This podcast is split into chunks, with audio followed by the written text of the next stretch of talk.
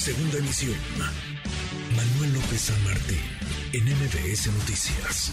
Le agradezco estos minutos al coordinador del PRD en el Senado, Miguel Ángel Mancera. Miguel, senador, qué gusto, ¿cómo estás?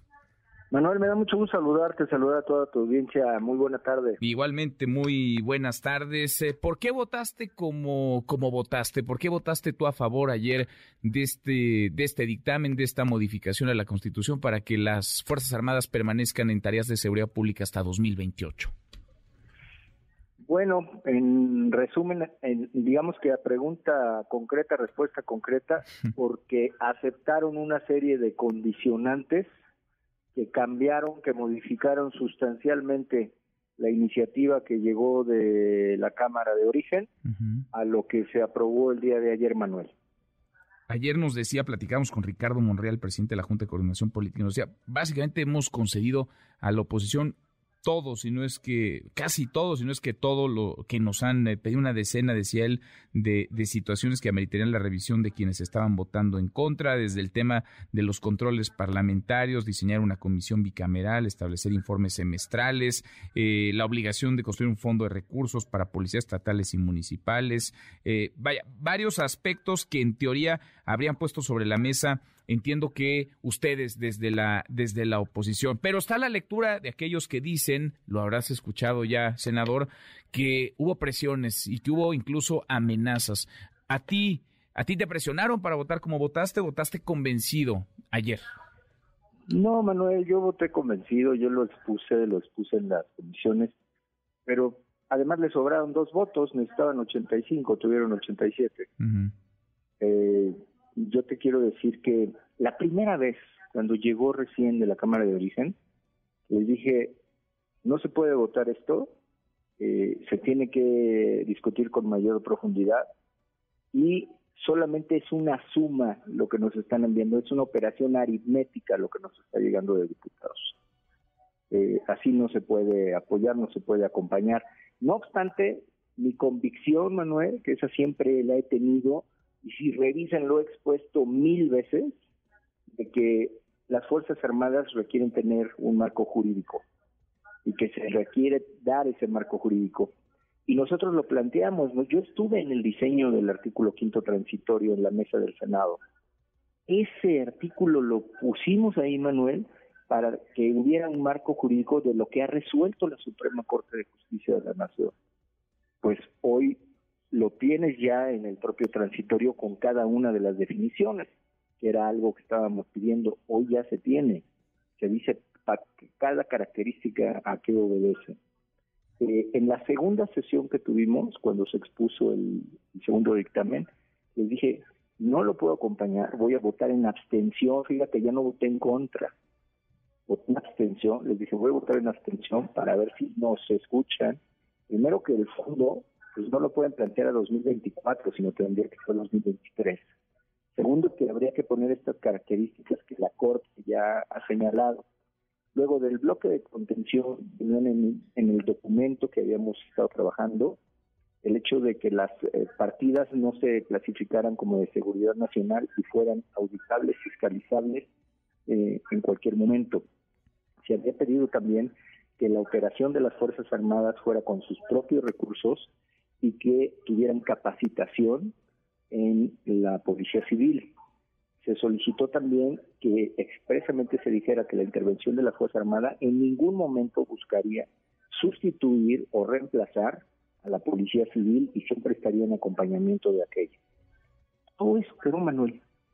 Entonces, cuando yo veo que está todo eso ahí, además de una cláusula que pedimos, que es una cláusula muy específica, el último transitorio de Manuel, que señala que eh, todos los litigios que estuviesen pendientes en el momento mismo de la aprobación de este dictamen eh, seguirían sustanciándose y deberían de ser resueltos por, por el Poder Judicial de la Federación. Mm, mm. Bueno, eso y otras cosas, lo que tú ya señalabas del fondo, pero también la referencia al artículo séptimo transitorio, que ese es otro fondo, esa es una aportación distinta, y también la referencia a otro fondo que deben de crear los estados para fortalecer a sus policías municipales, municipales.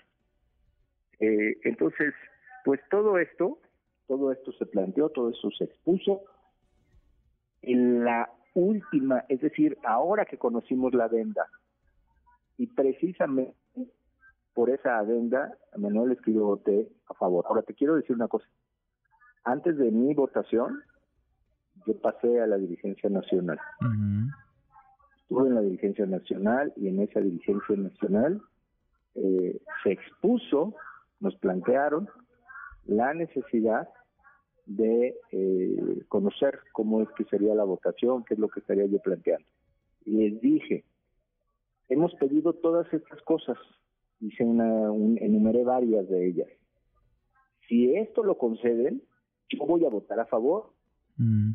Y me dijeron, claro que no te lo van a conceder, pues es obvio que es una trampa, bla, bla, bla. Dije, bueno, pues si no lo conceden, votaré en contra. Ahí lo expuse, se lo dije, estaba el presidente nacional, estaba secretaria, la secretaria, estaban dirigentes eh, nacionales y estaba también el senador Fósil, el propio senador Fósil. Mm. Y ahí mismo les dije, y el voto de nosotros será libre, cada quien votará como quiera. No hubo sorpresa entonces, no tendría por qué haber sorprendido si tú avisaste pues al propio Jesús Zambrano. Lo expuse además puntualmente, puntualmente. Con todas sus letras, les dijiste, si, si nos conceden esto voy a votar. llegó una convocatoria, llegó una convocatoria, nos decían, para conocer ese tema en específico. Nueve de la mañana, ahí estuve. Y además no fuiste el único, digamos, de los tres senadores del PRD, dos votaron, tú incluido, por supuesto, votaron a favor, uno vota, vota en contra. Después de la votación y después de lo que ha dicho Jesús Zambrano en estas últimas horas, ¿has hablado con él o, o, ha pasado algo? Porque pues él parece estar muy, muy sorprendido, pero con esto que nos comentas no entiendo bien a bien por qué. Así se lo puedes preguntar a la secretaria Adriana Díaz que estaba ahí, se lo puedes preguntar a Manuel Fósil, al senador, no me van a dejar mentir, que ahí estuvimos platicándolo, además de otras personas. Bueno, pues queda ahí. Entonces avisaste, les dijiste con todas sus letras y ocurrió lo que tú habías eh, planteado. Podría. No te quiero dejar de decir que con sorpresa, ¿eh? Cuando nos dijeron que nos habían aceptado todo y lo que más me costaba trabajo que nos hubieran aceptado es que en lugar de 2024 el fondo lo aceptaran a 2023 por los, porque siempre nos rechazan todo cuando hablamos de aspectos financieros. Y se los, se los concedieron, se los, se, los dieron. ¿Ya a estas alturas va por México? ¿Existirá o no, senador? ¿Cómo lo ves, Miguel? Mira, yo la verdad es que no me he metido a ese tema político y ayer se los dije. Primero viene un tema de diputados, después de todo lo que pasó en diputados y todo lo que se dijo y todo lo que hubo, eh, seguía sosteniendo que se debería separar la política de lo que había sucedido ahí. Bueno, yo ayer también lo dije, a mí déjenme separar la política de lo que estoy exponiéndoles y de lo que pienso, porque este tema para mí es, es fundamental. O sea, en, los temas de seguridad, tú lo sabes, Manuel, así como adelanto y te lo puedo decir aquí en tu espacio, para eso de las presiones y que nos tienen amenazados y demás. Aquí en tu espacio te adelanto que si llega la reforma electoral voy a votar en contra siendo PRD o no siendo PRD. Yo voy a votar en contra. En contra, en contra del electoral. Por supuesto, y eso te lo anticipo desde ahora. Entonces, eh, por más cambios que lo hicieran, ¿eh? porque eh, ahí para mí también ya hay impedimento constitucional. Bien. Pues senador Miguel, como siempre te, agradezco que platiques con nosotros y que nos permitas conocer lo que platicaron, lo que sucedió ayer por la mañana, lo que no vimos después de mucha negociación, de diálogos y lo que ocurrió antes de esta muy movida votación ayer en el Senado. Gracias como siempre. Gracias a ti. Un fuerte abrazo. Otra vuelta. Muy buenas tardes. Noticias.